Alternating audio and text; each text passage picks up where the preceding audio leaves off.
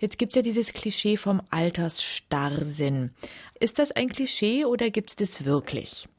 Also ein Klischee ist, wenn man sagt, je älter wir werden, desto größer ist die Wahrscheinlichkeit, dass wir rigide, dass wir starrsinnig werden. Also da würden wir sagen, das ist eine Verallgemeinerung, die ist problematisch.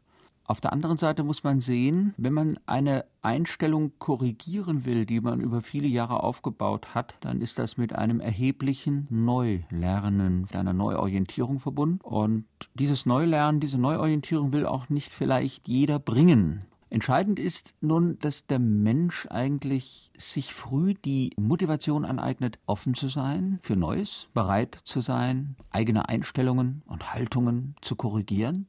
Und dann können wir schon sagen, wenn das einem Menschen gelingt, diese positive Einstellung zum Neuen aufrechtzuerhalten, dann hat er die in aller Regel im Alter auch. Es ist sozusagen nicht so, dass wir sagen können, dass das Gehirn ab einem bestimmten Alter nicht mehr so beweglich ist, dass man lieber sozusagen am Alten festhält, ja, das ist von Person zu Person unterschiedlich. Wir beobachten ja im Gehirn zum Teil schon relativ früh Veränderungen, die darauf deuten, dass unsere mögliche Leistungsfähigkeit etwas zurückgeht. Es gibt Hirnbereiche, da können wir schon Ende der 20er, Anfang der 30er bemerkenswerte Veränderungen beobachten, die uns beispielsweise zeigen, dass die Umstellungsfähigkeit, wenn sie jetzt maximal gefordert würde, schon etwas zurückgeht. Das Interessante ist, dass wir solche Hirnveränderungen relativ lange sehr gut ausgleichen, also kompensieren können.